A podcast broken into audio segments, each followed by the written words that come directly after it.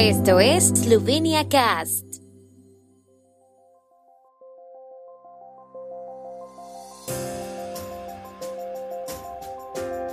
Noticias.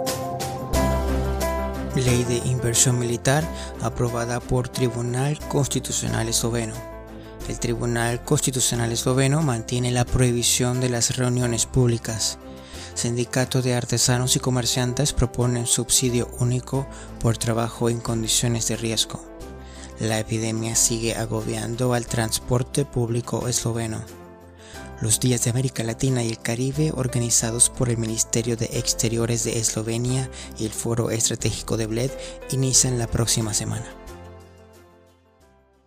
El Tribunal Constitucional ha aprobado una ley que asegura 780 millones de euros en inversiones en las Fuerzas Armadas de Eslovenia hasta 2026, así como la decisión del Parlamento de no permitir un referéndum sobre la ley solicitada por la oposición de centro izquierda. En una decisión aprobada por cinco votos contra cuatro, el tribunal determinó que la Asamblea Nacional y el gobierno han fundamentado razonablemente la urgencia de las inversiones y que la decisión de no permitir el referéndum estaba justificada. El ministro de Defensa, Matei Tonin, acogió con agrado la decisión del tribunal por considerarla de interés para el Estado. La izquierda dijo que respeta la decisión, pero planea vigilar de cerca las adquisiciones militares.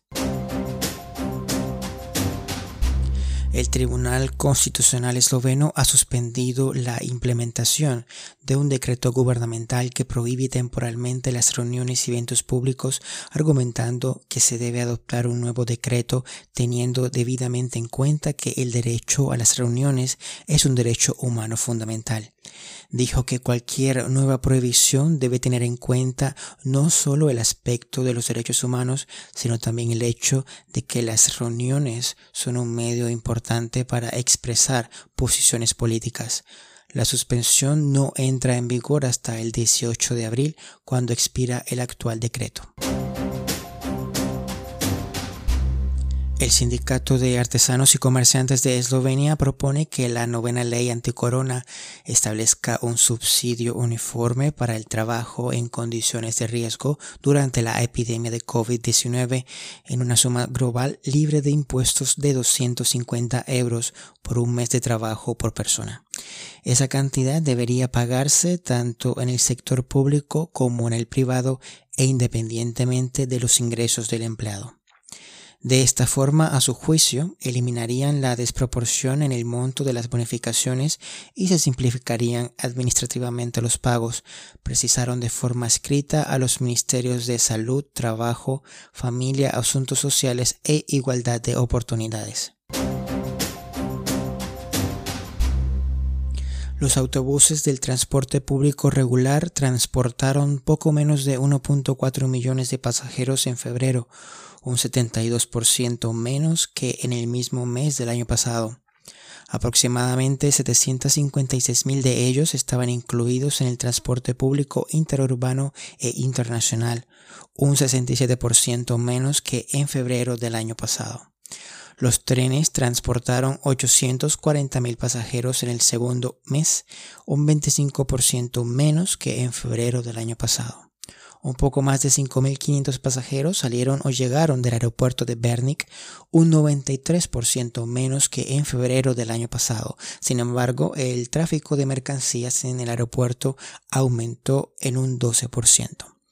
De los vehículos de motor de carretera matriculados en Eslovenia en febrero, un poco más de 9.000 se matricularon en Eslovenia por primera vez, un 4% menos que en el mismo mes del año pasado.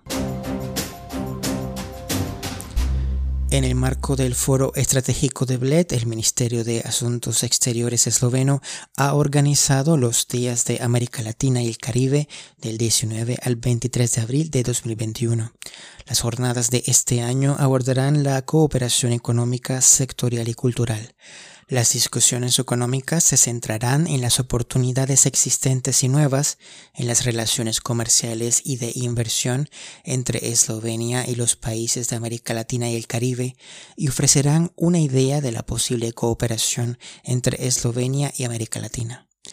En paneles específicos por sectores se abordará la posible cooperación en temas ambientales de interés común, especialmente en la gestión sostenible del agua, la economía circular y en otras áreas de la ciencia y la investigación, centrándose en la transición verde y digital, así como la cooperación entre instituciones de investigación e investigadores de países de América Latina, Eslovenia y la Unión Europea.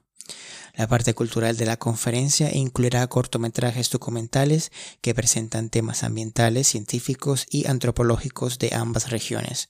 Regístrate a las conferencias a través de nuestro sitio web sloveniacast.com.